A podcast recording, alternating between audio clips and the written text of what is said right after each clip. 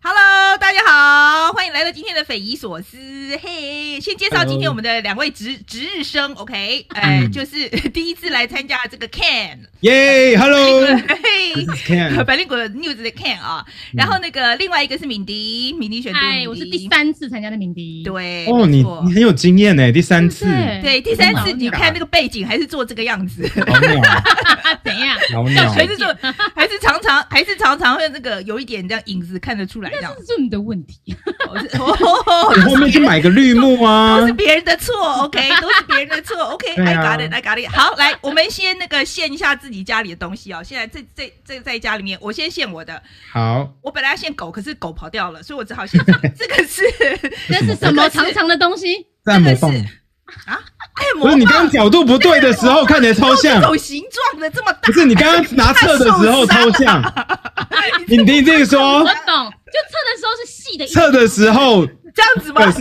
对，你自己看，你刚拿那个角度，不是我的错。这个是哑铃，OK，人家是特殊造型的哑铃。我现在是要告诉大家说，我这个呢，这一次买了有有用，OK，是像以前一样。对，你之前买好多，都放在录音室。对，没错，真的，这一次这个有用，至少买来现在一个月吧，我已经用两次，OK，两次，两次太少了啦。又又一次大概五百块这样。OK，好，可是我有在运动哦，所以哦，那很棒，很棒。我也在。运动哦，好来，Ken 来，你要献什么？好，那我秀给大家这个，这个这是什么？我打开给大家看。那什么什么东西？它都是拿棒状物哎。你跟你跟范姐一样的喜好。这是什么豆腐？什么东西啊？这是一个磨刀石，这是磨刀石。因为最近真的是都关在家里面，就比较闲，然后也比较常煮菜。也比较常煮菜，所以就是开始会去磨刀，然后所以上礼拜吧，我在百灵果那边做了一个磨刀直播，然后有 ASMR 的感觉，还蛮多人来看的哦，很多人来看我磨刀，然后跟我聊天，有点恐怖。你意思是说，你意思是说大家来就看专门看你磨刀这样子啊？对，然后跟我聊天这样子，那我都会冷冷的笑，就是，然后很多人都说，哎，你太太现在在哪里？我说，她可能现在没办法回答问题了。好可怕。好恐怖啊！好，嗯、然后那个来，明迪，你要献什么？我今天献我的拳套。我最近在练拳击。你真的在练拳击哦？真的在练拳击，但就是说，因为现在没办法去健身房，所以没办法练啊。就希望接下来就是，呃，解不想解封，接下来我们开放健身房之后，就可以去认真的把它练起来。对，所以基本上我们三个今天献的都是跟运动有关。对耶，Ken 的磨刀磨刀是运动吗？Ken 的运动比较奇怪一点。但是有人问你的哑铃多重？我的呃，这个应该是两公斤吧，最轻的，我能买到最轻的。你管我？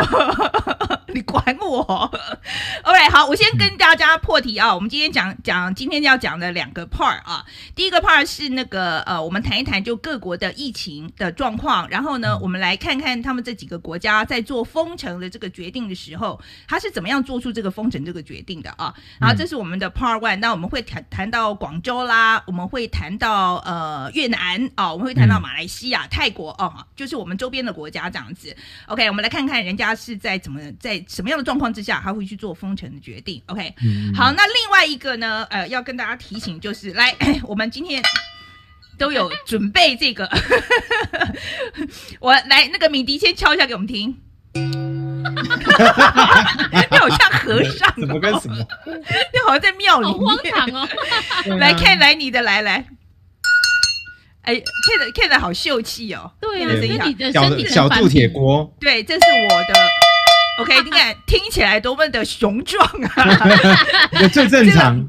对，因为今天我们要访问啊、呃、一位医师啊，就是赵林宇医师，他是这个呃台湾医呃医疗业工会联合会的筹备召集人。那既然我们邀到呃就是我们医护人员来上节目，所以我们决定呢要。敲就是跟这个欧美国家一样哈，嗯、就是帮这个医护人员打气的时候，加油，会敲锅子啊，然后呢就欢迎他来入场，所以也欢迎大家去拿一个锅子，或是你要敲的任何东西，在我们介绍那个赵医师进来的时候，请大家哦、啊、一起敲敲锣打鼓啊，敲锅子啊，敲任何东西来欢迎他好吗？OK，、嗯、好。好那所以这就这个是今天的两个主要的主题。那我先讲一下哈，今天这个选题怎么来的？呃，我先讲中汉的选题啊。中汉选的就是中国在五月三十号宣布那个三孩政策嘛，哈。那就说就是这个以前那个什么一胎化也淘汰了，嗯、那现在后来两两孩两胎化也淘汰了。那在尤其是尤其是他这个就全面两孩这个施行五年之后呢，呃，就觉得不。不，够，成效不彰，哎，成效不彰，呃，不够，所以呢，他就改成三胎化。那反正这个出来以后呢，说实在，我一看这个三胎这个政策，你不觉得这一看就觉得很蠢吗？我觉得难度太高了啦。哦，对啊，根本养不起啊。对啊，养不起，怎么可能？而且生二都有问题了，还逼大家生三。对呀、啊，所以你不觉得这种政策就是一看就知道他看错重点这样子？就 对，我觉得非常奇怪这样。OK，好。然后呢，啊，可信的选题是那个布林肯啊，就是美国的国务卿布林肯，他参加第一场的东南亚国协会面的这个线上峰会。嗯、那他那时候人是在以色列嘛，哈，那可能是因为网络的问题，结果就让各国的代表真的在网上就等了四十五分钟，然后人也没有出现，很扯，很扯。然后呢，我觉得这些东南亚国协的这些代表们呢，就觉得美国又来了，OK，他就是每一次都把就是亚洲国家哈，就是跟他比较友好的这些国家，他就把它当做呃。当做空气嘛，嗯、所以他们就开始就有一个塑胶。对，然后所以说，所以现在就有很多这个东南亚国协就抱抱怨的很厉害，就是说，哎，这个是个拜登政府是不是要走回这个奥巴马的老路啊？就是他这个重返亚洲的这个失败政策。然后呢，他觉得这个是我们就在讲啦，如果说他还是用这种态度的话，有可能将来在中那这个东南亚国协呃受到支持啊，可能会有问题这样子。好，那凯利的这个选题是那个 Gaza Strip，就是那个呃加萨走廊，它暂就是以巴的这个冲突的这个事情呢，它已经暂时停火了。那这暂时停火呢，就是让被关在家里面躲避战火两周的大家，可以冲去唯一的沙滩放风。那我觉得我们大家都同意啊。那这个凯利选这条新闻的原因，就是因为他自己很想去沙 滩放风，自己想要去晒。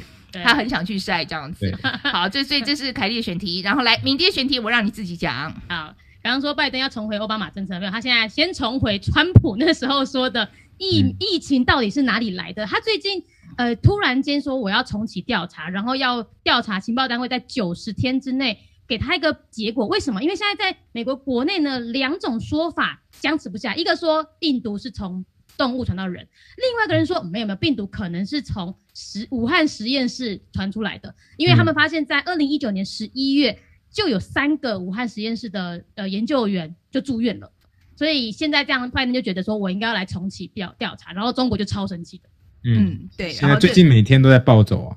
对对，然后这个实验室说，因为以前都是阴谋论嘛，right？、嗯、这凯这个 Ken 应该非常的熟悉，对，根本不是阴谋论啊，我觉得是事实。对，那现现在哎，就就翻案了嘛，这次就翻案了嘛，很多人就说这个不不是阴谋论嘛。然后这边我要补充一下，就是现在我看到超多，现在就是像 Fox News 啊，或者是。澳洲的什么 Sky Sky News 这种就是比较极端一点，就是比较激激动一点的新闻台，他们都拿去年川普在提，去年或前年川普在说这可能是流出来的这种讲法的时候，然后像。像 CNN 啊，或者是 New York Times 在骂川普的时候的那些片段来打这些媒体的脸。没错，这一次其实我我 我连左派的都看到在打他们啊，就是因为我看的是 New Yorker，这是超级左派的媒体也在骂。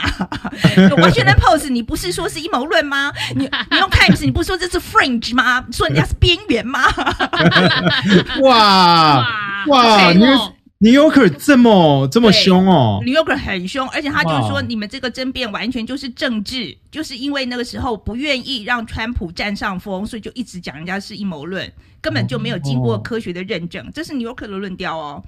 好，我们这个我们这讲这个讲够了哈，我们先赶快 move on，来来，那个 Ken 讲一下你自己的。哎，我我的新闻其实我很喜欢，只是太新了，而且英文的新闻比较少，所以。呃，没有办法被选上。就是土耳其现在有个超级大的大咖的老大，黑道老大哦，他现在拍了一大堆 YouTube 影片，然后他差不多每每个礼拜就会放一篇上去吧，然后都在爆料说哪个政治人物找我做了什么事情啊，然后从谋杀啊到那个贪污啊，到强暴啊，什么都有哦，然后他都讲出来，指名道姓，还说检察官你找我，我给你资料。好，他为什么要做这个事啊？因为他就是，也不是，因为他他只是说有一个，其中有一个 Interior Minister，就是他们内政部长，原本是他的 ticket home 嘛，就是说，哦、因为他现在人是逃在国外，因为他原本也要被抓了，他那去年还前年吧，就逃到杜拜，对，然后他就是他是跟埃尔多安不好，是不是？不是，其实他没有哦，他他都没有直接骂那个埃尔多安哦，哦哦，他都没有直接骂，他都骂，他都抓前总理跟现在那啊的内政部长出来打而已。OK，那所以他是跟那我知道他跟埃尔多安很好，呃，可能吧，我们不知道。不过就是因为我今天早上也问了一下，说我们土耳其的听众，那土耳其听众说有她跟她老公，尤其是她老公，每天都就是每天都在关注她这个新闻，因为大家都觉得。讲的是真的啊哈，因为土耳其最近内政，大家有发有看新闻的话，就知道说其实内部问题也比较多嘛。然后人民在那个去年从前年是从贸打贸易战，然后土耳其的那个币值大跌，然后到后来的疫情做的很管理做的很差，所以人民对政府其实非常非常的不满。所以现在有这种事情爆出来的时候，大家觉得那个黑道老大一定是讲真的，我我们就挺他挺到爆。所以他现在流量超级无敌高，他每一篇出来。至少都是破千万的 view 吧？对啊，这个 这个听起来就是那种八卦报最好的头条，每一条都是。对对，每一条都是，然后配一个很辣的照片，这样子听听起来就是像这种 很辣的照片，为什么很辣啊？像像以前苹果那样。好了，那好嘞，我们来讲今天的第一个主题啊，就是这个我们这个周围的一些国家，他们在最近呢有很多也是宣布封城这个决定啊。然后呢，我先让 Ken 讲一下那个广州。州好了，就是广州最近也才宣布啊，有这个、嗯、呃，它这个算是软封城吧。Anyway，、呃、来你讲一下主新闻。好，那就是广州在五月二十一号的时候呢，他们在一个当地的一个老妇人郭，他大大家都叫她郭阿婆哈，在她身上验到了就是武汉肺炎，她是算是长久以来广州第一例本土案例嘛，对不对？对。然后大家就发现说，哎，这个阿婆。去就是跟着他的足迹，然后去验他所接触到的人，发现说，哎，他也是一个算是超级传播者，因为他是去吃了一个早茶嘛，他就是去吃洋茶，那吃完以后他传染给服务生，然后再这样传下去，然后现在才短短几天，已已经有至少十十一个人确诊，然后现在广州市已经马上宣布封城。啊，可是他不是整个城市封，他是说出去的话要封。可是特定区域，就是刚刚那十一个确诊的人，还有他们工作的地方的所有的人呢，全部就要封，呃，关在家里面十四天内。呃，如果他们还有要十四天内都没有新案例，这些人才可以离开他们家，离开他们的小区，这样子，就非常非常的严。基本上他们呃，就是那个叫做他们被发现的那个区啊，其实基本上是 lock down 了嘛，嗯、整个是做做了 hard lockdown，就是最严格的那个 lockdown。是是是，他们的 hard lockdown 的、嗯、的范围虽然说只有十一个本土案例嘛，然后 total 连国外的话有三十四个，可是他们的封呃封闭管理的范围已经有七平方公里这么大哦，才几个人而已，他们就封闭了七平方公里。七平方公里有多大？跟泸州一样大，嗯，这其实很大哦，不是说哦十一栋大楼而已。其实他们封闭了七平方公里，对，所以这这是蛮严格的。现在大家就是没有办法出门，他们已经就是列出，就是把去年他们封城的那些条件拿出来嘛，就说哦，你们现在不能出去啊，然后东西专食物会有专人从外面帮你买进来，就是如果你下单的话，还有垃圾什么要要管理啊，还要消毒啊，什么什么的，就非常非常的严格。对，因为他其实 go to the extreme 这样子。对，他现在其实那个就是本土的确诊案例嘛，在广州啊，嗯、我们讲的是全部广州，其实还是在两位数，好像就十几二十个人这样子而已哦。他这十几二十个人，他就宣布封城这样子。嗯、那他这个是非常非常非常的谨慎嘛，对不对？嗯。然后，可是人家我觉得有一个很厉害的，哎，Ken，你说他们那个做检测数，我觉得最厉害的地方就是他们一发现说本土案例已经开始成长的时候。他们就开始把所有的那个区块的人框列，然后开始做核酸核酸检测。他们第一轮已经做完了，才短短我不知道几天内，它上面没有写得很清楚。他们说他们做完第一轮了，已经有两百二十五万人做完第一轮的核酸检测。嗯，我觉得这超屌的、欸，很很快，他们的量能真的很大，量能很大，量能很大，量能真的很大。因为整个广州人口才一千五百万而已，可是他们可以瞬间做完这么多的检测。所以代表他们其实他们的 capacity 本来就已经去年就是可能准备好了吧？我在想。他们是我们今天 Today 看世界会有讲到这一点了哈。那其实就是因为去年疫情的时候，嗯、那他就官官方其实有鼓励他，就是有让很多这个民间出来做检测，所以他就培养了很多的这个检测的人员。他有的、哦、有的班一培训哦，他说一期他就可以培训九千人出来，所以他培训了非常的多的人。然后他是个生意嘛。对啊，因为这个这个谈大家都想要知道有没有就是自己有没有得病嘛，所以他的、啊、他的那个他是个生意嘛，他把它当做一个生意在做这样子，所以他的大陆的现在检测能量非常的大，他不是只有官方在做而已，还有我意思是说，他可以包给像这种情况之下，它可以包给民间的，就分包出来，还有民间他们其实也很多人在进出嘛，对不对？他们商商务客还是非常多，因为我看到资料，其实他们说广东省占了。全中国九十趴，现在哦，疫情状况下，才九十趴的出境入境人口，哎，哦，好多，超多超多，嗯，就是每天至少有三万人在广州在隔离哦。对。好，那我一看哈，现现在我们看到广州是这么样一个非常谨慎的，就是做了这个封城的决定嘛。另外那个澳洲其实也非常谨慎，它 Victoria 它也是这个确诊人数还在两位数的时候，只是因为它找不到那个感染源头啊。其实这一次广州也是一样，因为他们找不到感染感染源头，所以就决定要要做封城这个决定。那澳洲这个 Victoria 啊，它也是，它基本上是。他其实感染人数在我们来看都非常少人哦，因为他好像是到到现在都还是五五十几个人左右这样子。可是呢，他们就是马上就宣布封城七天。啊，那那这个都是属于非常非常谨慎的国家啦。那另外有一个国家就是 形成强烈的对比，就是印度。OK，、嗯、印度的那个 New Delhi 就是它的这个首都啊，它其实在两个星期之前每日确诊还有破万哦。嗯，它现在只是降到每天一千多人，它就决定要重开经济。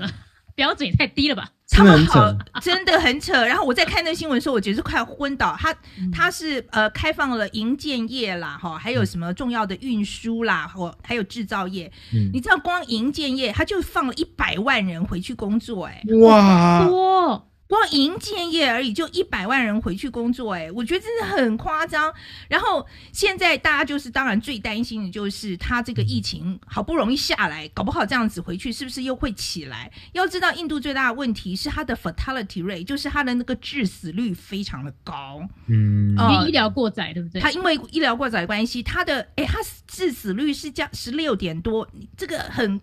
这个是很夸张，你得了以后是四五个人中间就要死一个，哎，这是很夸张的事情。其实我有一个朋友刚中，哎，在印度啊，我印度朋友，然后他就是两个礼拜前我联络上他，因为那时候想要关心他一下嘛，然后他就说，哦，我跟我太太都中了，然后就两个礼拜没消息哦，因为我就说，哎，你怎么了？还好吧？需要什么？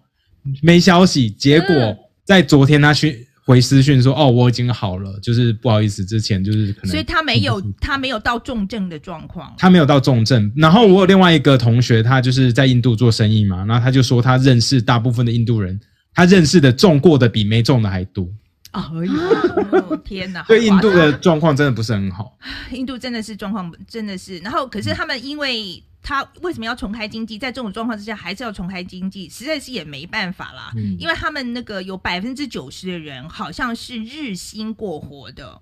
嗯，OK，他就是说，他大部分的人是当天就是你他他去做事才有领钱的这一种。OK，、嗯、所以他现在一 lock down 的时候，真的是。真的是会饿死啊！所以说他现在也是逼不得已啦，所以就赶快要把这个让这些，尤其我们看到这几个，比如说制造业或是营建业，其实都是呃是属于呃 minimum wages 哈，可能是最最低的工资的这一这一蓝领的工作者这样子，你不赶快把它放回去的话，真的可能就是社会治安会更严重，所以他他也是不得已的啦。可是我是真的，大家在看的这个话都觉得蛮恐怖的吧，对不对？就是印度这样子又重开，真的，因为他们现在整个国家日增还是有十几万人哦。是的，然后他们说这是减少，我觉得这才是最扯的。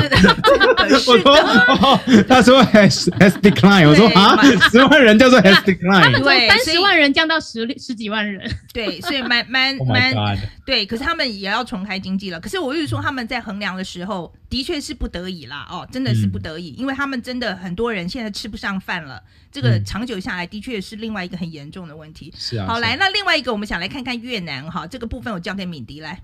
好，因为我爸人就在越南，哈，所以呢，okay, 我这有第一手消息。呃，基本上越南他们基本诶从去年开始就已经规范省跟省之间不能移动了。越南也是用省来做最大的行政区域，然后他们的不能移动是管控非常的严格。比如说我爸昨天叫一个在河内的货，他要送到我爸那个省的时候，那个司机他要去有核酸检测，然后三天内他把货送完，然后送过来再回去，超过时间他就回不去了。啊，这样这很严格哎、欸，非常严格。就连我爸去年要飞越南的时候，他甚至很紧张，他飞不去，飞过不去，是因为他要飞到河内，再到他那个省，他在海防，然后他就很担心说，他在台湾的核酸检测进了河内，河内过，可是海防如果不接受的话，那他就进不了海防了。他是其实就可以看得出来，在越南这个呃算是算集权国家，可是他们的各地的决定权非常非常的独立。那那个独立是不是各自摆烂？他们是比谁比较严格？为什么？因为如果他们今天这个省有人确诊，而且确诊数量如果爆多的话，他们可能会被拔关，因为是极权主义。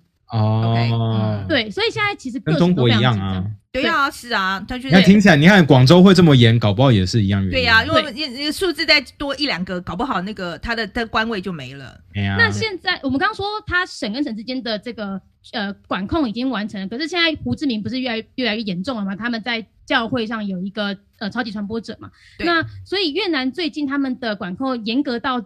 小到村为单位的封村，他们的村大概就是两三五百人，有点像台湾的里吧。可是因为他们好封村，是因为他们村跟村之间都是田地，然后主要干道只有一两条，所以其实派几个人去管控就好了，有点像那时候的武汉的封城，就是人不能出武汉。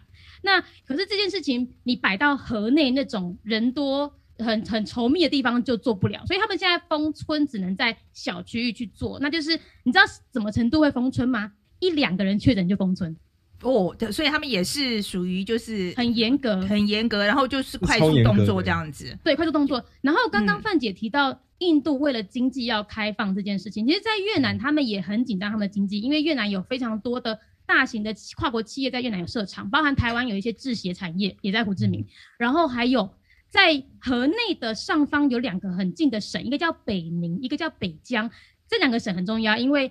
三星跟苹果、红海的工厂就在那里，嗯，所以现在越南他们超怕说，如果那个工厂一有一个人确诊，它是上万人的工厂直接 lock down，对，那越南经济就垮了。所以呢，越南现在他们很紧张哦，就是他们很希望在参赛者手上如果有买到疫苗的话，他们竟然是优先打在这些北宁跟北疆里面的工人身上。哦，所以是国家拿到的时候就先给他们用。对，可是现在最尴尬的点就是大家现在都说台湾疫苗很难买，我跟你说越南也很难买。但越南不是因为政治问题，越南是因为他们自己政府说他承认他没有钱。越南说如果我要让全越南民众七十五 percent 还不到百分之百哦，七十五 percent 的人拿到疫苗都打完疫苗的话，我大概要花二十五兆吨的越南盾。但是越南政府说他两手一摊说不好意思，我政府只凑得到十六兆吨。那剩下怎么办？他竟然就叫三星跟红海说：“你们企业要不要自己想办法去买疫苗给你们的员工？”吃的。哇哦，其实这也是解决的方法了。对 对，可是可是这样子企业去买啦，企业去买应该就买不到那种比较便宜一点的，像 AZ 这种的吧，或者是 COVAX program 里面的，他们应该买不到。我觉得不是，我觉得现在不是钱的问题而已。对啦，现在也不是钱的问题了，也不是有钱就买得到吧？对，我觉得那个那个以色列那时候，他是出了三倍价钱去抢，没有错，但是人家抢的也很快啊。嗯，现在不是钱的问题而已吧？加拿大也有去抢啊，加拿大抢到全人口数五倍啦，倍的疫苗疫苗量嘛？对对，神经病，我觉得对啊，也是抢太多了。我跟你讲，我今天在看加拿大新闻的时候，我整个差点笑死。加加拿大抢了这么多疫苗，对不对？结果反而被那个他们的在野党质疑说：“诶，我们是先进国家，我们是 G7 国家，可是我们却是唯一一个 G7 国家有去跟 COVAX 拿疫苗的人，这样对吗？你这样对得起自己良心吗？”对对，我说你去抢疫苗，然后被问你对不对对得起自己良心？而且 COVAX 还有答应要捐出来，那 COVAX 竟然有答应要给加拿大，怎么会这样？没有，因为 COVAX program 里面有分，他这他有说，哎，你自己给钱。哦，拿去帮助，可是有一些钱的话，你也是去捐给就是对对对其他那个比较弱势的。COVAX COVAX 那时候大家说这些有钱的国家进来，他们还是可以拿到百分之十的，对，就是然后他们的话捐很多钱这样，所以他这个是 within their right。对，OK，加拿大是捐了四亿，嗯，四亿美金，但被反对派嘴。对对，被反对派嘴，我就觉得蛮好笑。实在是拿太多了啦。可是加拿大他们虽然说拿到那么多，可是他们并不是全部都有现货啊，他们也是最近才开始拿，陆陆续续拿到一些嘛，然后人民才开始打。那 Justin Trudeau 就是他们的那个总理，就是有在推行说全民都尽量可以打到第一季。那他们现在就是有一些省都有六十趴以上的人都打过第一季了，所以那些省就陆续开放。不然加拿大很惨呢，加拿大。应该是全世界 lockdown 最长的国家哦。哦，真的吗？哦，对，他们 lockdown 时间非常长。对，尤其是多伦多，光是餐厅去去年到今年应该有超过三百六十天没有营业了。哇，那怎么超惨？所以纾困有出来吗？我不确定，这边我还没看到。可是我有看到他们那个小 business 都有说，他们平均上每个公司都至少损失了二十万加币吧，所以才五百万五百万台币。去年到现在。也是蛮那个的，对，很硬诶、欸，这很惨，那没办法，因为他们就是软性封城嘛，就是开开封封，开开封封，一下跟你说，哎、欸，餐厅户户外户外可以用，那他们就是餐厅就准备哦，说哦好，我们要开放了，他们开放一天两天，结果政府就说啊、哦，算了算了，全部都不要，所以变成说他们叫进来的货马上就不能用了，所以他们其实对政府超级超级火。嗯，很惨。好啦，我我觉得我们我们来，现在我们也看了蛮多国家了嘛。好，我们刚刚这样随便一讲，也讲了五六国这样子。嗯、呃，我现在想问两位啊，就是说现在封城这个决定很明显的，大家不愿意封城啊，真的要封城的时候，真的就是很怕疫情会扩散嘛，哈。嗯。但是也有像。中国广州或澳洲啊、呃，这些国家这么谨慎的，就是两位数字，甚至像中国那个什么十几例啊，他就他就把它封城了这样子。嗯，还是也有像 印度这一种哦，right，他就很很迅速的就要全全部重开这样子。我现在想问两位，你们自己会倾向哪一边？今天如果你是。你可以决定的话，你你会你会比较倾向哪一边？你会觉得我越谨慎越好，还是说我觉得还是平衡一下，想一下经济比较好？Ken 先讲好了。我会偏向经济这一面呢、欸。哦，你是经哦，OK，我是偏向经济，因为我觉得右派的。对，不是因为我我我觉得，哦哦、因为我觉得就是呃，经济非常的重要，就是没有经济什么都不用玩了嘛。你看，像印度就是这样。那台湾现在假设。假设哈，我们希望这个现事情不要发生。可是假设新竹哦，台积电那大家住的地方附近突然开始有本土案例，然后社区感染很严重，怎么办？嗯、对，那台湾现在很多时候在跟的外交筹码，可能就是拿晶片嘛，我猜应该是吧？那这种时候我们筹码突然少了一半，那怎么办？对不对？我自己的想法会是这样子。对，你觉得就是还是要看这样子？对对对对对，然后由各个公司自己来决定说，哎，我们要怎么做来确保整个公司可以正常营运，而不是说让政府来决定。我觉得让公司来决定才是。你说让企业自己决定啊？我自己是倾向让企业决定。你这个你这个太幼了，这个太幼了，我倾向让企业决定。像我们自己百灵果这个小企业，我们就决定说，好，大家。哇，你你这个太幼了，这个太幼了。好，来来来，敏迪来做是你嘞。左派代表来了。我觉得呃，走严格是好的。一来，我觉得台湾的经济，或者说我们台湾政府，比如说外汇的存底好了，我们有那个本钱在短。至少短时间的 lockdown，我们是政府是有办法纾困的，就是我觉得我们有这个本钱去做这件事情。再来是，呃，我知道还现在身边有一些人是像印度那样领日薪的，但领日薪这件事情在台湾的人口比例还算少，所以那个纾困是有办法帮到。所以他们是可以被牺牲的吗？敏迪？没有，我说帮到。哎、你们听我讲完话，我说的是就是政府是有办法足够帮到这么多人，可是印度没有办法嘛，他可能是无法指引。刚刚范姐说了。多少九四九十 percent 吗？他九九九十 percent。对，我台湾政府不需要帮到这么多人，他其实巩固那一不是巩固，就是帮助那一群人是相对相对少量的。然后跟企业，我觉得不太可能所有的企业都有办法自己决定。但我觉得，所以这时候政府应该站出来，是他应该是要强制一点的去想办法让自己的呃让整个国家现在的传播状况先降低，因为台湾的人口密度实在太高了。嗯，如果你不这么严格的管控的话，那其实。传播，而且台湾人很认真工作，所以你你不严格的管控，大家可能就会觉得我就是继续工作，那就是你很难去去压低那个传播力。哎，我觉得企业自己决定这个事情太危险了啦，这个这个真的太危险了。哦、我觉得这个东西，疫情这个东西还要还是要比较中央管控，是不管也这个是要要，我觉得还是要有一个中央来来做抉择这样子。这个主要是人力的调配，还有物资的调配，你没有中央来主持，我觉得是不行的啦。可以快反驳。快点，对你的右派精神呢？没有没有，我在听范姐讲话，我让范姐讲完嘛。对对对，可是我现在要推到第二个问题啊，就是说我们现在在讲到，就我们现在在讲，我们要推到第二个问题，就是说，在集权国家，现在看起来嘛，好，就尤其过去一整年下来这样子，我其实一直在想这个问题啊，就是说，呃，我的确我自己觉得集权国家在封城这些事情上面，他做的比较好。嗯嗯，哦，我我觉得他做的比较好，这是我的感觉哈。那因为我觉得他的工具很多嘛，嗯，对。那民主国家你很多东西你不能做嘛，对。所以在集权国家，他工具很多嘛，所以我觉得他在封城上面，他呃，或是甚至在。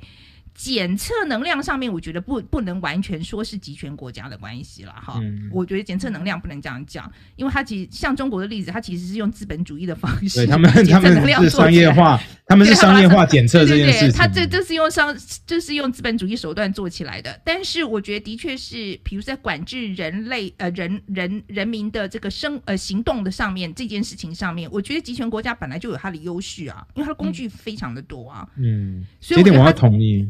对不对？我我觉得这个是事实啊，就是所以他，因为他工具用的特别的，他可以用的工具特别的多，所以他在封城上面，我觉得做的是比较好。In a way，然后如果我们大家同意封城对于抗疫是有帮助的，那的确是我觉得在过去一年的经历来讲，我自己觉得集权国家的确做的普遍来讲比民主国家好。来交给你们两位，你们两位觉得呢？是不是你们两位觉得这个？我先补充一下，因为刚刚我我就提到说，加拿大尤其是多伦多是全世界封城封最久的国家嘛，光是餐厅就封三百六十天，然后 gym 也封了至少三百天，所以其实很多很多就是 indoor facilities 都是不能使用。现在甚至又开始说，连户外的公园都要禁止大家去使用哦，所以非常非常严。可是，在这种情况下，封了这么久又这么严。他们每天还是有几千例的确诊呀，所以对，在 Ontario 省，然后他们现在要把整个省封起来，让他跟魁北克中间是没有办法进出的，他们就是只有那个什么 business 才可以进出这样而已。所以他们就算弄得这么严，结果每天还是这么多人在传染，还是很多人不听话，或者是很多人去上班的时候会被传染。嗯、那是不是说真的是民主国家上在执行上有一点？没有效力不彰，我觉得没有办法那么严格，他就是没办法。然后在敏迪讲之前，我先跟大家说一下哦，待会我们会开放给呃，我们会跟大家做互动哈。那我希望知道的是，大家就是这一波这个升级之后，呃，我相信大家生活都有一些改变啊。那你来跟我们分享一下，比如说你在家里啊。或者是说你的工作上面啊，现在是不是 work from home 啊？啊，然后或者是说你现在在家的时间是不是变长啦？那你的生活有些什么样变化？非常欢迎大家来跟我们留言哈，在 YouTube 上面或者在 Facebook 上面留言来告诉我们这样。我们非常希望知道说每个人在这个因为这个升级的关系啊，你的生活产生什么样的变化？好，那大概我们还有五分钟之后之后会讲到这个东西。来来，敏迪来换你来，你讲一下，嗯。呃，老实说，我同意，就是集权国家的确在这一次所谓的防疫状态做的比较成功。你知道，我爸现在人在越南，他反而比较担心在新北的我，我不用担心在越南的他。对，所以这其实是这样讲没有错。但我要讲一件事，我觉得我们说成功，集权国家的防疫的成功是国家的成功，但是人民，我觉得很多人被牺牲掉了。嗯，所以今天我们是以人民为主角，还是以国家为主角呢？如果今天民主国家他追求，我觉得民主国家做的防疫，它是以人为主角去做的。所以我不觉得那个成功是是全面的成功。其实我觉得集权国家有另外一件事情很在行，就是给人民一种安全感，安全的假象。假象，我觉得是假。对，安全的假象。所以一直跟你说哦，没事了，没事了。OK。可是实际上外面发生什么事你也不知道。就像我们看到的数字，其实搞不好也不是真的。我们看到说广州现在只有十一例，所以他们封城，搞不好不是只有十一例啊，搞不好是一百一十例啊。或一千一百例啊，我们不知道嘛。但我要讲就是，印度现在他们自己的政府也说，现在说不定印度的实际数字还比账面上数字再高，所以这件事情民主国家也有可能发生。对啊，因为我想拉回来，就是韩国虽然说它现在还是有本土案例，可是相对来说它也是民主国家，而且它也没有实际封城。他们从去年到现在，其实室内用餐这件事情都没有停止过哦。OK，对，你看，对，这有没有吓到？我今天看到这这一点，我吓到，我以为韩国早就有做过这种事情了，对吧？真的真的很赶，那真的很。结果根本没有，然后连香港都只有禁止，就就是室内用餐两天而已。所以就是说，相对来说，香港当然不是民主国家，我不应该这样说。我我港独了，I'm sorry。不过就是拿拿韩国来说好了，韩国这一点我就觉得很厉害。我觉得他可能就是第一，筛检能力很强，速度很快，控管的效果很好。那他又是民主国家嘛，所以就。也是有一些民主国家可以做很好，最近也是做的不是太好。对啊，可是最近全世界都烧起来了，你知道吗？最近这全世界不知道为什么都在烧，都是印，就是印度病毒嘛。最近这韩国的状况，我也不敢讲说是非常好。OK，好，那可是我下一个问题就是说，这也是我一直在思考的啊。这个是刚刚刚刚 Ken，其实我们在呃沟通的时候，他有提出来了，说现在已经很多人在讲，很多科学家在说了啊，这是 pandemic 只是第一次而已。因为以后现在这个病毒的演变的速度越来越快，将来也许像这样的状况呢会越来越多。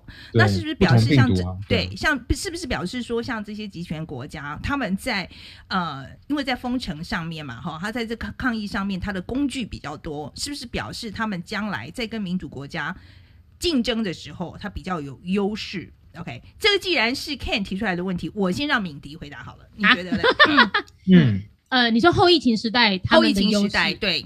对，你觉得？因为我觉得是多疫情时代好了，用多疫情时代。好，因为未来这种状况只会越来越多嘛。对，我觉得没有比较有优势。我觉得民主国家的优点在于它，我们会会进步跟会成长。但是集权国家它不见得这一次这个人他他这个政府对于这一次疫情他有一些决断，但他这几段可能到下一次的不同的疫情的时候，他可能又没办法转弯。我觉得民主国家这边声音很多，有点。集体众人的智慧，所以我觉得民主国家不会输。所以你这还是对民主国家有信心。好，来，Ken 来，Ken 来，来，Ken 来，右派的来讲一下。哇，我刚刚这么右说公司决定，然后结果现在说，嗯，大政府好像还是做的比较好。这样子打自己的脸，极左跟极右没有啊？就是所以你右派的，你你你你觉得嘞？其实我我也其实同意敏迪，我觉得说虽然集权国家。看似比较好，可是真的很多人的权益被牺牲，生命被牺牲，其实那些数字搞不好是我们看不到，直接被掩埋起来，盖盖起来，对不对？每一条人命就就变一个数字而已，搞不好连数字都不会出现。可是我觉得民主是有监督的制度，嗯、那再来是民主国家相对来说在。Creativity 在创造啊，在创新啊，还有甚至在研发的能力上，其实也都蛮强的。所以我觉得，在相对来说，面对未来更多元化的疫苗，不要说错，更多元化的病毒的袭击的时候，可能相对也会比较有弹性。嗯，我反而好，那我来跟你们两个完全，我觉得意我意见不一样哈。我我第一个我没有那么乐观哈。嗯，第一个，我觉得以前民主国家在跟集权国家竞争的时候，最有利的就是因为它不但很自由，它的经济上是比较好的。嗯，OK，就是它的整个人民的生活普遍来讲是比较好的。所以说，你可以讲说，在以前，比如说冷战时期的时候，美国的生活就是比苏苏联好很多啊。嗯，right，物资上也充充分很多嘛，哈。嗯，可是，在现在我们再回去看的时候，我没有那么有把握。哦，因为生活真的拉起来了。在对，在生活就是在生活，就是经济上面的数据来看的话，我并不是那么有把握。这是第一件事。那第二件事，我觉得民主国家最大的优势，我觉得当然创意是一个啦，因为我们有言论自由嘛。嗯，right 哈，这个的确是。但是我们的言论自由现在因为阴谋论这些东西，其实它是两面刃。嗯嗯，太乱了。它对它，它的确是造成创意丰沛的原因，但它也是社会的乱源之一。OK，嗯，所以它这个两相有抵消的作用。另外一个，我觉得民主国家最强的是它的反省的能力，也是因为我们有言论自由的关系，嗯，所以说我们有反省的能力嘛。因为我们有一错，呃，有纠错的这个机制，就像 Ken 讲的说，这是有监督的这个这个作用，所以这个东西。其实，在民主国家里面，我现在比较担忧的反而是这个，我们就是我们监督的，或者是我们纠错的这个功能，是不是还像以前那么好？嗯，哦，其实我觉得不能够一直仗着民主国家，你觉得你的这个这个制度上的优势，你就觉得说哦，我可以放松。我觉得 no，嗯，我们要非常的努力。我们要非常的努力。嗯，当然不可能摆烂啦。对，我觉得你不要听起来好像就是很极端的，就是民主国家就摆烂，没有不可能啊！我觉得你不能，因为也有做的很差的集权国家啊，对不对？你看委委内瑞拉做那么差，呀呀呀！对啊，集权国家我们只挑最强的出来，嗯，这样不公平嘛？我们可以挑很好的民主国家出来做比较啊。对，哎，很棒哎，可以，很好。是啊，因为国家是像北欧，很很哦，北欧啦，哦对，那北欧这次也做得很好啊。不过当然了，北欧地大人少，所以那个传染很难。我有看到几个我很喜欢的 YouTuber，他们原本都加拿大人，他们现在就是受不了加拿大的 lockdown，那都搬回去芬兰啊，这样子。啊，他们还嫌那个加拿大不够左，这样子就对。他们嫌税缴的不够多啦 所以我喜欢缴超过六十趴的税。我们现在来看看，我们有没有朋友跟我们分享一下？好了，有没有啊？那个 Evelyn 上有没有有看到吗？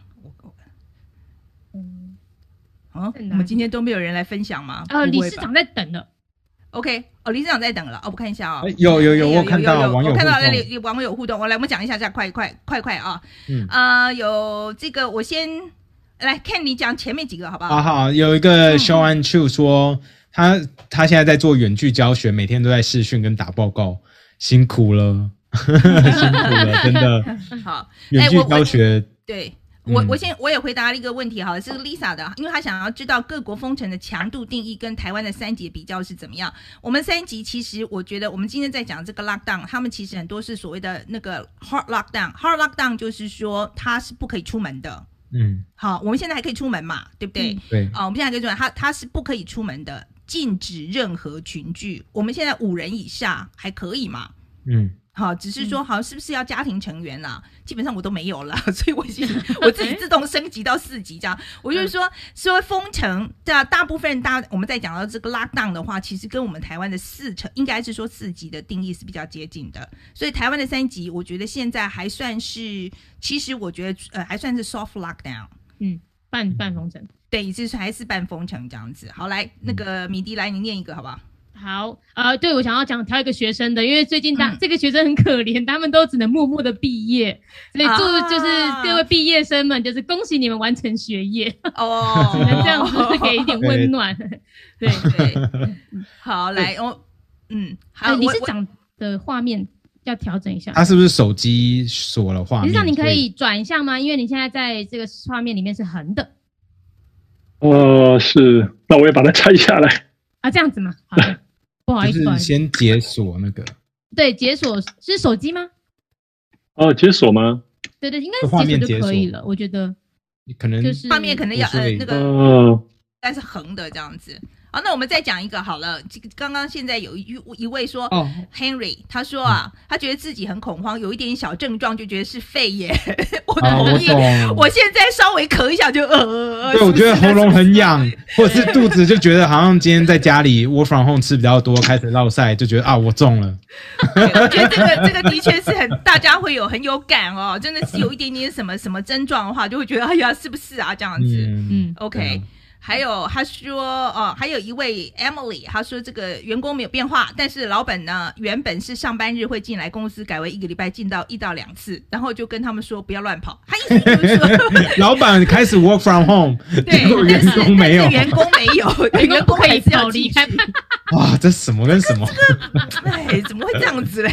全公司，这个我也不知道说什么才好。我希望希望你们公司人没有很多啊，只能这个样子了。希望你们在公司里面还可以做到那个呃社交距离，OK？嗯嗯，还有我看还有一位他是说什么？他说呃，这是哎呃，假日很想出门那个吗？哎，假日在哪里？好的，给你你讲一下来。好，有人说就是呃，假日突然变得很想出门，然后以前很想待在家，哦、现在反而很想出门了。啊、然后但是没办法，因为就是就是大家下班之后就是买菜，回家之后就是什么地方都不去了。对，所以他还是是有要需要外出工作的人，但是大家现在都很自律，就是外出了之后回来就是乖乖在家里。嗯嗯，对啊。啊，今现有另外一个朋友也是在讲说，他毕业典礼就直接不见，哎呀，真的蛮真的蛮，嗯，哎呀，真的是蛮辛苦的，真的。真的不要群聚啦。嗯，对，真的不要群聚了。看那个魁山私立私立中学，他们办的毕业典礼被大家骂成这样子。对呀，我觉得大家还是不要做这种事情。明年明年再补好了，明年跟学弟学妹一起这样子，明年再补好了。哎，我们可以讲一下我们那个我们在等这个理事长的时候，我们讲一下。好了，太好了，太好了，好了吗？好来，那我们哎，我们要欢迎那个理事长啊，来来欢迎，好，准备好我们要欢迎理事长耶。哎，理事长，这是我们 我们今天特地哦，呃，就是为了欢迎那个医护人员来上我们节目啊，让我们谈谈我们医护人员的心声，所以我们特地啊，就是像哎 敲敲锅子，哎，给你们打打气这样子，OK，好，那谢谢你们支持。哎，谢谢谢谢。然后呢，来，这个是我们赵林宇医师啊，他是我们台湾医疗业工会联合会的筹筹备会召集人，那也是呃嘉义基督教医院骨科主治医师啊。好，那那个我们先，我们其实有一个时事新闻，我先让 Ken 跟我们讲一下好了。好好，就是其实大家这两天都有看到一个新闻，就是说有一个确诊的患者，他拿利器去攻击。在治疗他或者是在医院工作的其他医护人员，那现在大家已经发现说，哎，这这几个医护人员其实受的伤蛮严重的，对不对？那有一个是是气胸、腹部受伤，还有一个左手韧带、神经都被砍伤，伤势严重。所以这种情况下，其实大家是非常的愤怒，可是又觉得说，啊，到底是怎么办？就是我们不太知道说，哎，现在在那个医护里面，其实大家的身心压力其实都非常大。那大家在上班的时候已经过。非常非常累哦，然后又穿着很厚的防护衣，非常非常辛苦。可是还遇到这样子不合理的患者，会会真的是会影响大家的士气。那这样子的话，不是不知道说，呃，理事长这边有什么看法，可以跟我们分享一下？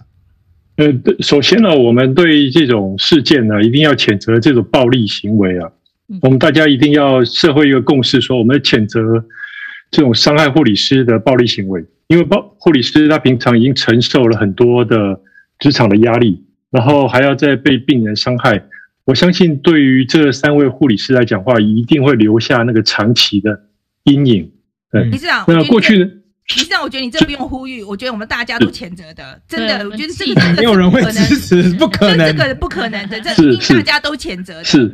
可是，可是我是真的很希望知道，说我们有没有什么方式，就是或者是任何一点点小小的机制都好，就是可以防范这样的事情，有没有可能呢？对，所以我像这个脑科学家哦，他就告诉我们说，哈，疫疫情一定会影响到心理健康。嗯，所以像那些被隔离的人哦，无论是在家里，在医院。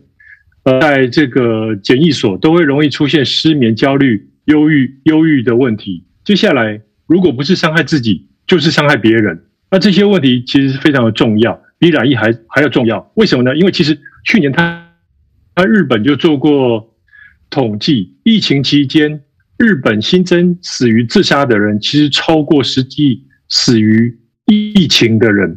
所以这些病人一来。进入医疗体系的话，我们在除了治疗他的疾病，其实心理健康的部分就要有一些预防的措施要介入。那我们大家对这些事情都要有所了解，对我们整体社会提出一个预防的措施。比如说，像那个病人住院来的时候，你就可能要找一些心理咨商师，还有治疗师，然后来介入去帮忙他，呃，然后让他能够说出他心里的这个这个呃。苦闷的这样的地方，让他保持运动，然后做一点事情，让他自己觉得是有用的人，然后保持跟外面的联系，这样子，这些是一个呃有效的办法。好，我在继续之前，我先提醒一下大家哦。最后我们也会留几分钟给大呃，就是开放给大家提问给我们赵医师哈。所以说大家可以准备一下，如果有任何问题的话，就可以马上呃，就是留言给我们，不管是在 YouTube 或是在那个脸书上面都可以。呃，我就其实赵医师，我我觉得您您刚刚讲的这个东西哦，我想到一件事哦，就是说，我觉得是不是？呃，我觉得如果家人有在隔离当中的话，或者我们朋友在隔离当中的话，我也希望真的大家多跟他们打打电话。嗯，我觉得这是我们可以做的。的对，我觉得我们就大大大家就是，如果真的有碰到朋友或者是真的家人，因为他隔离的时候他不一定有病哎、欸，他有些时候是比如说无症状来，有时候是因为有时候是因为家里有人确诊，所以被框列嘛哈。嗯、所以说，我觉得大家如果知道的话，就是要刻意的去多多多多跟他们打打电话，是是，讲讲电话都是好的，是就是就是其实对于。呃，有人关心这件事情，其实我觉得在疏解压力上面会差蛮多的。嗯，对，像和平医院之前也呃收治很多的像这样子呃新冠有疫情的这样的病人，那他们就会有一些心理师会，我相信双和医院也是有，所以我们医护人员遇到这样子的病人的时候，其实要有一个警觉性，嗯。那因为整个社会安全了，我们医护人员才会安全。那其实像呃，不只是医护人员，我们我们社会大众每天接受这些疫情的轰炸，很多紧张的事情，很多紧张的新闻进入脑海里面，很多人就会处于慢性焦虑的这种情况。那这些伤人的事情，其实也不止在医院里面哦，在外面也会发生。这样，嗯。那那个赵医师，我有另外一个问题，就是说我其实呃这两天啊、呃、有帮忙处理过一个。一个状况啦，应该是这样子。就然后我就听我一个朋友讲的，他就说，呃，他的爸爸其实是呃心脏有问题，然后结果后来请了呃就是 nine one one，就是请了一打了一一九之后，救护车就来了嘛，哈。然后呢，他就在呃送了上了救护车之后，其实没有任何医院愿意收，只好又再把他载回家。隔了三个小时之后，他又不舒服，然后又又送，这次又叫救护车，然后终于找到医院收治了。收治了之后，就一一一测之下就是确诊。哇、wow.，OK。然后我那时候听的时候，我觉得，我说实在，我觉得这个我很 shock，就是说我们是不是真的医疗过载了？我我想我想要从您的角度来看看，就是你们在第一线的那个角度来看，我们是不是真的已经？已经就是，尤其双北的情况，是不是真的是到医疗过载了？我我觉得 现在医疗是不是过载？哈，这个答案可以说是，也可以说不是，因为目前双北的病患真的很多。那像居家隔离往南送，已经不只是送到我们的嘉义，已经送到台湾的最南边，屏东了。我们嘉义也有，那很多中南部的医院也收治从北部。转送下来的轻重症的病人，不只是居家隔离那种没有症状的人而已。那医院里面最吃重的这些单位就是急诊嘛，重症、胸腔内科。呃，那除此之外呢，很多其他的内外科系的医师啊，病房护理师，在常规检查不能做、手术不能开的情况下，很其实呃，实际上很多单位他的人力是过剩。那这些过剩的人力呢，目前是应该要给予一些。训练为疫情扩大来做准备，嗯，这些等一下，准备是需要时间。但是目前在台湾来讲的话，双北绝对是过载，但是透过调度是可以解决问题这样子啊。嗯，所以我我相信那个当时呃，您所讲到这个，你的朋友他的父亲送到医院，他不敢收，也是怕说现在呃，万一是一个确诊，你。没有任何的预备，就给他成放医院，造成剥链啊！这个事情是有点 lag 吗？有点 lag，对我也听听不大清楚这样子。OK，我觉得明丁，你现在问一个问题好了。哦，呃，因为我们现在看到就是呃过，现在医疗有一点点在双北有点快快要。不负呃不负荷呃无法负荷了，然后刚刚呃理事长您这边有说到说，哎，其实有一些过过剩的人员可以做个训练，可是这些训练其实在过去一年有没有做过呢？我们过去有没有做过相关的演习呢？呃，我觉得我我们如果呃以呃我们目前台湾的治应对这个疫情哈，都是用那个医疗化的方法来面对，大家可以回想一下。过去这些例子哈，呃呃呃，过去过一年来一些例子啊，确诊的病人就送到医院里面啊，收住院以后，然后测他的 CT 值小于三十四啊，现在是当然是调，而三方采阴没有病毒了，然后才让他出院。所以就是每个病人都是用医疗的方法把他放到呃医医院里面去给他健康的方法。医疗化的方法，遇到一天三四百个病人的时候，他也没有办法解决这个问题，好，就必须要用公共卫生的方法去解决。是，听得到吗？目前可以吗？哈，我觉得有一点那，因为如果你所有的问题都是，哦，啊，是，你是用 WiFi 还是用四 G？那怎么呢？我觉得那我在。哎，没关系，我觉得我用 WiFi。对对对，理事长这样子，我们待会呃，我们待会在线下啊，我们再另外用那个呃改一个方式来跟您做访问好了。然后我们先解决科技上的问题，这样子。OK，我们因为这个说实在，我我真的我刚刚你们有听懂吗？听 不懂，就是 医疗的做法太繁复，所以现在应该要改成用公共卫生的做法。会比较有方快速，可是我不懂医疗跟公共卫生差在哪里？所以我觉得我们待会哦，我们待会下线之后，我们用换一个方式来做沟通，这样子。哎，还是让理事长先关掉画面就好，就视讯。哎，对对，我们试试看那个只如果说没有画面的状况，可不可以？可以吗？可以先关掉视讯，然后哦，就是说我把它跳出，对对对对对，只用声音看看。哦，这样这样很顺的，这样会好一点吗？好，理论上会好很多哎，好很多哎，好不好？那我们可不可以再讲一遍？就是说我刚刚这没听懂，我们刚我刚刚这没听懂，就是说在过去一年，明迪的意思就是说，我们现在呃，就是您刚刚在讲嘛，其他科的其实可以进来支援啊，呃，现在的比如说相相关的这个，比如说急诊啊、调度啊、对调度这样子，对。敏迪的问题就是问题说，他在过去一年里面有没有做过相关的演习？我相信他们必须就是这个东西要事先做训练，有一年的时间我们可以做这个事情。然后那医院医院方面有没有做过这样的事呢？我我觉得我们过去一年就是防疫成效很好，在边境边境的地方就把病毒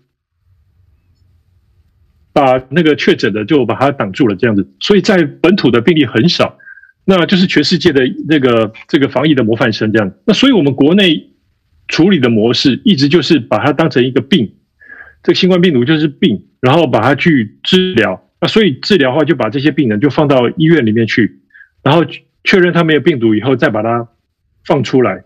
那这种这在这种情况下呢，如果一天只有几个病人还可以，但是如果一天到了三百四三四百个病例的时候，医院的容量一下就满了，那所以说像双北的病人就要往南送这样，那这个事情是过去没有考虑过的，呃，没有考虑过。的，对，没有考虑过，在思维上面也就没有办法回答一些呃公共卫生方面的问题。大家回想一下哈，有些人之前在问那个防疫指挥中心说，我们要不要普筛？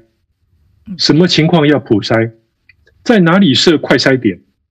那打疫苗为什么需要去大医院增加感染的风险？可不可以去药局打疫苗？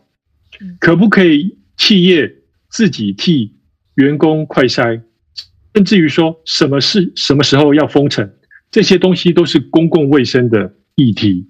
可是过去我们把病治得太好了，这些问题就不会去思考。OK，嗯，可是我觉得这些问题有人一直有人在问呐。像我说实在，我已经问了很久了，我们没有疫苗怎么办？我已经问了很久啦。可那时候没我说没有疫苗没有办法，这个对对对对，这个没有办法。我已经问很久了，那那时候很多人都的的答案都是觉得我在杞人忧天呐。是是是。可是我觉得像现在医院这个，我不是说在怪任何人哈，我只是真的觉得很奇怪。然后比如说，您觉得这是公共卫生问题，我完全同意。可是。中央政府难道没有想过这些事情吗？或者是说，我觉得他们在呃，就是这，我觉得这个呃，发生就一下子量增加很多这件事情，其实是资源或人力调度的问题吗？你刚才讲到就是说，其他其实其他部门调过来是可以支援的嘛，对不对？对，其实是这样，但是过去一直没有做嘛，嗯、所以最近卫福部卫福部就说，哦，这个我要这个医疗降载，大概两个礼拜前。他就传一个发一个公文给各个医疗院所，说我要每个医疗呃院所呢，我要医疗营运降载，所以非必要手术不能做，然后非必要检查不能做。嗯，可是这过去没有讲啊，那所以我们的医疗院所并不知道说，当我遇到一个紧急情况，升到第三级的时候，我要如何降载？什么事情是我医院必要提供的服务？什么事情不是那么必要？嗯，那如果这些服务有框出来的话，我就知道说我在第三级的时候，我就可以不要做。但是这个事情过去是没有人提的。OK，那理事长现在有没有人在提？万一要升级到四级的时候，该怎么办？呃，这个，这，这个我们也没有经验，我真的啊。所以说，医院希望不要走到这样。对，希望不要走到这边。可是医院这边还是没有人跟他们讲说，万一我们升到四级的时候该怎么办？就是沙盘推演，大家推一个就是 worst case scenario 怎么办？对啊，对对。如果是第四级的话，当然是说你所有的人，嗯。没有必要的人就尽量不要出门嘛。但是在我这跟我们跟那个呃各医院在讨论这个事情，我们跟他说，诶，是不是我们医院要也要演练一下？对对对对，我的意思在家办公、居家居家工作。可是呃，我我们的医疗业非常的保守，非常非常的传统，其实是很难跳跃到呃像英国或者是日本他们这样子。呃，一直有一种劳资协商他们的这样的经验，呃呃的一种氛围下面有这种文化去做这样的事情没有？呃，所以我我们做工会也很难做，很难把我们的建议说，哎，请你采行这样的事情。呃，卫福部也不承认说他需要跟工会来讨论说什么事情是医疗产业的必要服务。嗯，我这边有个问题哦，像台湾假设未来需要做到视讯看诊这件事情，台湾是有办法做吗？还有就是台湾的医疗法规对视讯看诊这件事情是可以接受的吗？这是我蛮好奇的。呃，目前的话就是呃，在第三级的过第三级呃防疫第三级的过程当中，我们是开放可以线上线上看诊。但是看起来好像并没有真正解决太多的问题，比如说，呃，这个病人如果要在医院看诊，他必须要下载这个医院的 APP，嗯，然后呢，然后他要在从上面挂号以后确认他自己的身份，他就在这个地方可以看病。可是有很多的限制，比如说，如果病人亲自来看诊，他带着他的健保卡，健保卡跟我们医师的医事卡一起插在那个读卡机里面的时候，我就可以读这个病人插在其他医院的云端的病历，他做了什么检查，目前吃了什么药，他目前有什么样的诊断，我都可以从云端查得到。但是在居家看诊的时候，因为病人没有办法提供这个呃健保卡，所以这个事情是做不到的。哦，是。那同时。对，同时看完诊了以后，他还是要来医院拿单子，然后才能够领药。虽然这拿单子领药可能是在医院的外面走廊上面，可是他还是还是不免必须要来到医走医院一趟。为什么不可以 prescription 在那个线上给他呢？I don't understand。这个呃，我觉得这有治安的问题。我觉得在线上直接给医疗资讯。我我觉得这是一个各自或治安的问题，然后我觉得医疗无法线上化，其实跟台湾现在教育面对的问题也是。台湾过去因为这一年过得太好，所以我们在线上教育跟线上看诊这两块其实已经满满的了，因为过去不需要。可是对对，我觉得这数位化都还好，我觉得而是说这件事情理论上是应该要放在计划里面的。假设我们未来就没有要升级，对。对，我们提出了，就是说，哎，如果理事长觉得这个可能是可行的话，可能下次跟卫福部开会，可以说，哎，可能可以计划一下吧。我们去跟卫福部讲，不如在这个在这样的 这个直播里面提出来，会有更多人关注。哦，OK OK，就跟我们讲还比较有用，这样子。对，搞不好。嗯，对对，我我我是说，我我的确是，这是我一个很大的疑问。我想这也是大家很大的疑问。然后这个现在也不是说要指责啦，哈。可是我只是真的觉得，下一步我们是不是可以可以想快一点，这样子，不要真的事到临头再来想这个事情，这样。因为很多事情你是可以看，你是觉得你是可以先先。至少纸上谈兵一下吧，大家先想一下该怎么办，这样子。沙盘推演一下，这个对啊，我觉得。那理事长，我还想请问你啊，从你的角度来看，中央在这一次的资源调度或者人力调度上，你觉得做的好不好？呃，资源调度、人力调度不算太好我觉得从五月大概十三号到现在，那个疫情起来的太突然了。嗯，呃。二十九人，然后一下就一百八十个确诊这样，然后一下就两三百人，然后就校正回归，然然后又发现哦，其实那个不只是两三百人，嗯，那个变化太快了，所以这个很多情况都那个来的很突然。就我自己的一个经验，像我们在我们医院在那个在中央下呃下指令给医院说你要医疗营运降载的时候。那个时候突然发现，就发生了一些事情，就是呃呃，所有的病人他要来住院，呃或者急诊要进入医院里面，他都需要做快筛或者是要做 PCR，在那个在那个几天里面，在我们医院里面的这个 PCR 的试剂，它的供应就吃紧啊，那所有那个时候呢，所有的人病人进。进出医院都要快筛，然后陪病的人也要快筛，甚至等住院的人还要等等 PCR，等一两天，确定以后才出来。那一下子需求大增，厂商说试剂卡在海关，然后我们的医院的检验室的存量变得很少，只剩二十几个。嗯，那因为不同的 PCR 的机器，它用不同的试剂，所以在那个时候，在那个五月十几号那个时候，地方政府的卫生局也没有办法帮帮得上忙。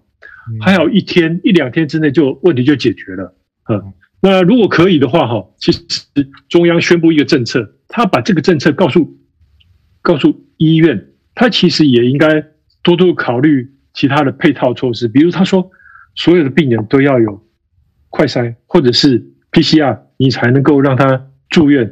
那你要想想，那这些检验的量能够不够这样子？嗯嗯，我说说到因为那个时间，我有一个问题想要问一下，就是其实。卫福部最近有说，六月一号开始 PCR 报告要在二十四小时内上传吗？那这件事情，不然的话他们就不给钱之类的。我我想说，诶，他这样做真的会帮助大家更快速的上传资料吗？因为我觉得这好，这好像是说他们现在没有很尽力吧，很快做，就好像把问题就怪在要医检师上面。我觉得这这方向好像搞错了吧？应该反而是给奖励，而不是做惩罚。对对对，我觉得这个看起来这个议题可以，我我觉得是要分两方面哈。按照卫福部石崇良次长的说法，这个做快筛的病人，同时也做 PCR 检验的话，那因为你你快筛就知道这个病人是阳性还是阴性嘛。那快筛它只是做一个筛检，如果它是阳性的，这些病人你再去做 PCR 就好了，你不需要快筛阴性的人。你还在去给他做 PCR，你把时间浪费在那个地方，只是为了赚一个简体赚三千块，那这个应该要把它禁止掉，禁止掉。嗯，那另外呢，呃，台北市立的联合医院的医检师他就说啊，最大的问题是 CDC，就是我们的机关署他自己的系统有问题，慢也就算了，还常常会漏掉、漏上传，那导致意检师必须常重新再核对。那行政的流程上，如果不能简化，资讯的系统不能正确有效，就会导致意检师宝贵的时间还有劳力花费在这个反复的上传啊、认错啦、还有修修正上面这样。那石次长他有说，他有注意到这个问题，他要把上传的系统从这个叫做传染病通报系统改为走健保健保署的资呃检验资讯管理系统。应该可以改善流程，加快速度。不过呢，就是说，我们可以看得出来，这种检验塞车的问题，其实不只是医院的责任，也不止，也绝对不是说检验师懒惰。那如果你单单处罚医院的话，那可能是卫福部想要让外界的人认为说啊，卫福部有铁腕啊，能解决问题。那实际上能不能解决问题还不知道嘛？你你改变了这个系统，对啊，哦，那你是不是能够真的有效还不知道？那你现实改善反而造成医检师更大的压力。对，对，我也觉得完全同意啊，完全同意，完全同意。这这就就跟那个中国大陆用三孩政策要矫正那个 老化问题一样，我就完全看错重点。我觉得是这个这一次这个，那来明迪，你有没有什么来给你接下来这个问题给你问？就想说现在工会的角色啊，在政府跟医疗之间哈，那工会有什么特别需要做帮忙的吗？或者说，哎，基层人员。基层的医疗人员有没有什么需求，那甚至像我们这些老百姓好了，我们如果想要给这个医疗人员一些东西，这样可以很想给鸡排。对，我们很想送鸡，因为常常在新闻上看到 送鸡排啊，对对对，送便当、送饮料，这到底是有帮助的吗？我们很想送，可是到底对啊，我们能做到什么？我们我们可以做什么？对，呃，我今天去那个专责病房，因为因为我七，我虽然是一个骨科医师，但是我七月一号开始。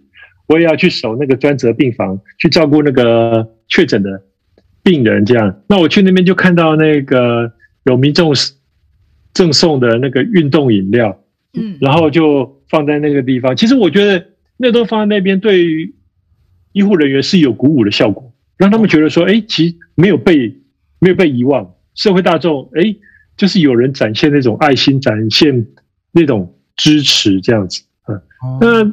但是在另外一方面，我觉得与其说送东西，不如多多给我们医护人员支持。在社会上，你能够尊重医疗人员，让他们不要受到因为疫情的关系受到歧视。嗯，那你知道那个台北市立联合医院就有护理师，他的小孩子上学的时候，那老师知道他的妈妈是护理师，然后呢，上课的时候，那个那个就是五月中那个时候疫情刚刚起来的时候，嗯，然后小孩子被。孤立在教室的最后面，自己做啊，嗯，然后不能跟别人一起做，然后这个就这个妈妈就很崩溃，这样子，她非常打击那个护理师的那个信心，这样子。嗯，我我觉得在除了送东西以外，我觉得在心理上、社会上整个的风气，大家是不是能够呃从心里面的支持护理师，然后。然后愿意说，我们没有行动来支持他，我们站在一起，而不是说哦，你们这个护理师，这个呃餐厅，你最好不要进进我我我们餐厅这样子，以免保，以免别的呃顾客会受到伤害，这样，这个就是一种歧视，这种差别待遇，这种应该要避免。嗯，对，对我我觉得是哦，因为呃，我就我就说，我觉得其实现在如果说呃确诊的人哈，我觉得大家一定一定要牢牢记得这件事情。这不是他们的错，是啊，对，我觉得这不是他们的错。然后，更何况医护人员是照顾这些人，我觉得他们真的，我觉得如果还要受到这种歧视，实在，我觉得实在不公平，真的太不公平了，真的太不公平。我觉得请大家一定要牢牢记得，就是也不要歧视确诊的人，然后真的对我们的医疗人员要多一点多一点鼓励啊。有些很小的事情上面，我觉得大家真的不要太小看这种很小的动作。嗯，是。我我真的觉得，然后其实我们在呃，我们在十五号就疫情刚爆发的时候，那时候我们有做过一条新闻，就是在讲说 essential workers，就是像这种医疗人员，他们的孩子应该这个托育的问题怎么办这样子。我觉得这也是另外一个、嗯、呃，显示我们没有准备好，嗯，因为我觉得没有人去想这些事情，是，就是这些这都都是等到事情发生了以后才来说啊。原来是这样，那我们现在怎么办？这样子，我觉得这一次就让我这种感触很深。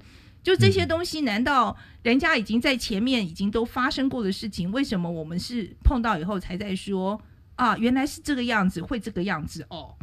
我觉得这个态度是，我的确，我的确对这个这个有很大的，有很我有很大的问题。我真的对这个是我其实是，I have a problem with that. I really do. 是是。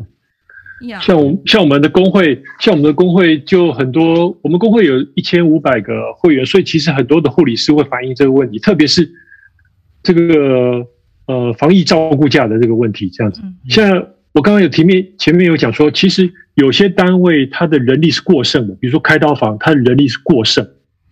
那在这种情况下，雇主像医院可能就说，那你那你我现在没有那么多手术，那你就那就回家这样子，嗯，我不要排班给你做。那这些人他不能，他没有办法来上班，他可能就要用掉他自己的特特休啊。那有些人特休不够的时候，他就只好请防疫照顾假。如果他家里面有小于十二岁的小朋友的时候，他可以请防疫照顾假。可是防疫照顾假没有薪水，嗯，那这样的话。嗯，对啊，那防疫照顾假，他他要在家里面照顾小孩，那小孩子的学费又不能减免，然后他又要他又没有资，他又没有收入，所以我觉得这个社会就是对于呃呃在外出外工作的妇女，还有生养小孩子的家庭是不太是非常不友善的，嗯。好，我们现在来开放几个问题给我们的网友啊。我先我先看第一个，然后敏迪跟那个 Ken，请你们就到这个我们共享的文件最下方可以看到，就是有网友提问啊，请你们各自也选一个来哈。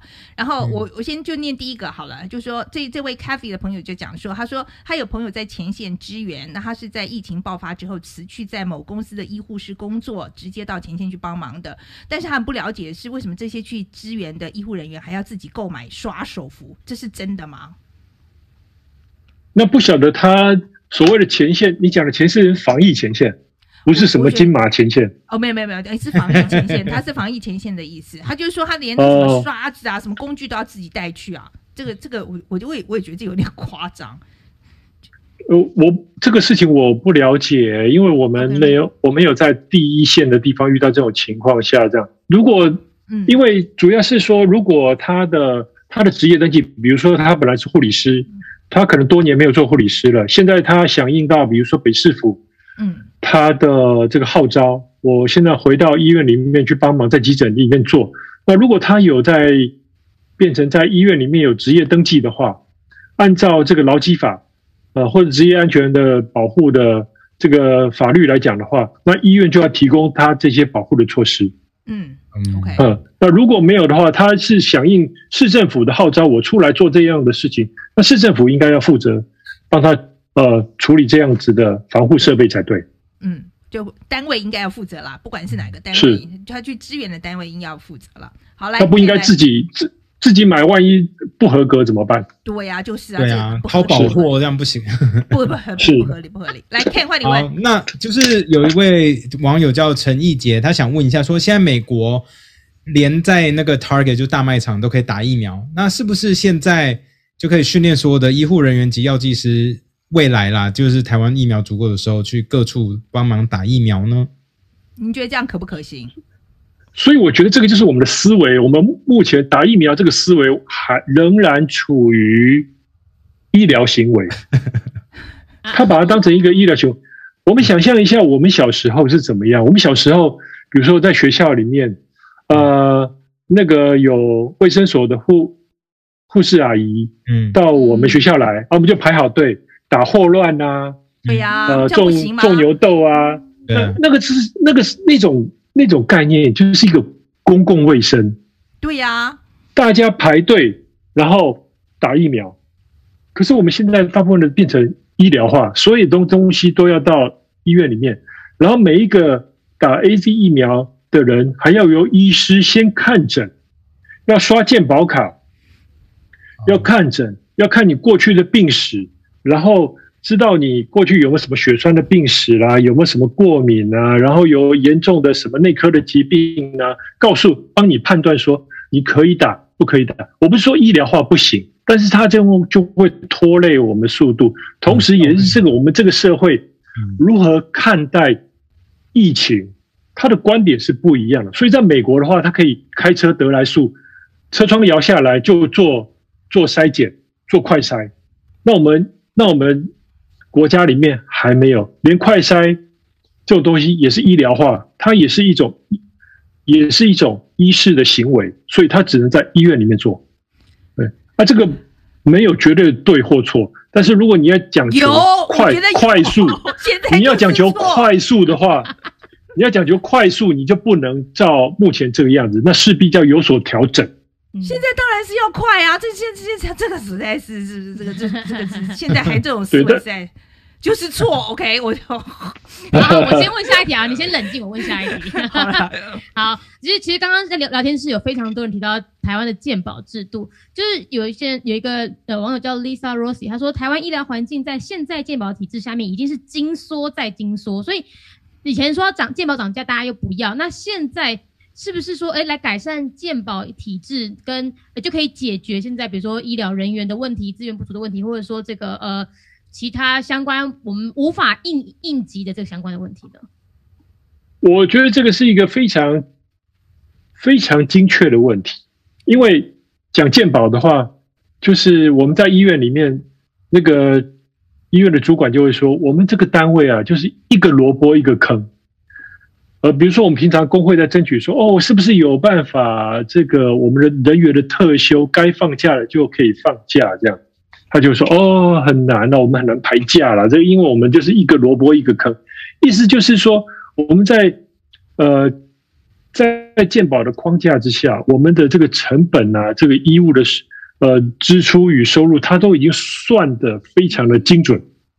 你几乎没有多余的闲人在那里给你当预备的人力，嗯嗯。但是这样子的这样子的体制，你要来。”突然要让他来应变这些，呃，这个疫情，要来处理疫情，他就可能会转不动，因为他，因为他的人力非常的吃紧。那、啊、这个事情本来也应该要改变，也应该改变。嗯，嗯，好，然后那个来，我们那个 Ken，你再选一题来，我我觉得我们可能可以再塞两题就差不多了。好，呃，我我刚刚只看到两个，哎，我看一下哦。嘿，嗯，会，你问刚刚好来，明丽来先问，因为不是刚才有问到那个连美国的那个超商都可以打，超市都可以打疫苗，可是大家现在就在问，那疫苗不是要冷冷链吗？那那个冷藏环境现在已经解决了吗？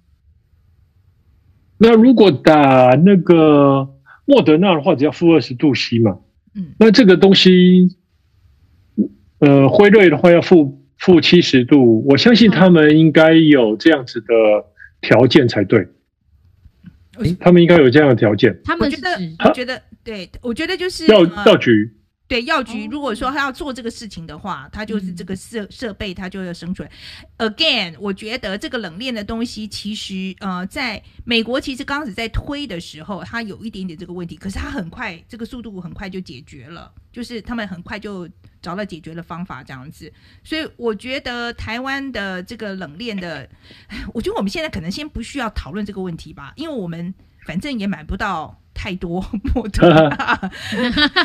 我我觉得美国疫苗会需要冷链吗？什么？国产疫苗这次大家在在在讨论的，假设生产、欸、这个我不确定，我没有研研究到这一块。这样，嗯、我反而倒觉得，我我我们刚刚那个美国的那个问题，我今天收到一个 email，是一个国外的国外的大数据的那个寄给我的，他就说，像美国的药局呢，他现在已经都研究利用大数据，然后呢分析说。我寄给我顾客的 email 里面，什么样的关键字会吸引我的顾客愿意把那个 email 把它点开，然后让他愿意来做这个出门去打疫苗的这个动作？某些关键字可以增加百分之三十的 email 的点开率，这样。所以我们在讲冷链、讲这种硬体的同时，人家美国已经在讲进化到说啊，我我如何，我同样是 CVS 或者是 Target 的什么？不同的提供的地方，但是我进化到我用软用软实力，我才增增加吸引更多人来我这边打疫苗。嗯，那，这个是其实是公共卫生。嗯嗯，对，而且其实我觉得台湾人应该大家对疫苗的抗拒不会像美国那么强啊。这一次不会了啦，这次大家吓了吓死了。之前打美国大家是很多 anti-vaxxers，对呀，跟台湾不一样。我觉得现在台湾现在赶快。不打都来不及，有的打就不错了。然后好了，再是再最后一个问题好了，呃，就是现在呢，他说还会看到网络上有人提到这个第一线医护人员不愿意打疫苗啊、哦。那想站在跟工会的立场，对医护人员来说，你觉得应该要有选择权吗？您的看法怎么样？哦、呃，是这样子哈，呃，因为我在工会里面，我们也做了问卷调查，的确在五月中之前哈，大概愿意打疫苗。的人其实不到两成哦。那其实推究起来，那个时候大家最担心的事情就是担心副作用，因为媒体上面会常常报了很多 AZ 疫苗的副作用，比如说国外有什么血栓啊，或者是讲说哦，丹麦已经呃禁止呃就是嗯从此就不用 AZ 疫苗了这样，或者说英国讲说哦三十建议三十岁以下的这个女性。呃呃，比如说护理师，如果你有别的选择的话，最好不要用 AZ 疫苗，这是国外既有的资讯，也不是假消息这样子。呃，那所以目前呢，我们也呃，我们做问卷也问到一些意见，除了担心副作用，这是媒体的给人的一些讯息，影响到他们的行为。那另外呢，还包括有些护理师目前正在怀孕，或者是预备怀孕，那怀孕就是 AZ 疫苗的禁忌症。因为 AZ 疫苗并没有做到呃怀孕妇女的安全性，啊，另外有些有些员工，比如说他是呃，比如说有乳癌，那乳癌有在做一些荷尔蒙的呃这样的治疗，呃，或者是他过去有呃血栓的这样子的病史，这些都应该要让他有选择的权利才对。嗯。可是，所以说现在还会有很多医护人员选择不要打吗？我们最近有没有做过问卷呢？就是态度有没有改变了？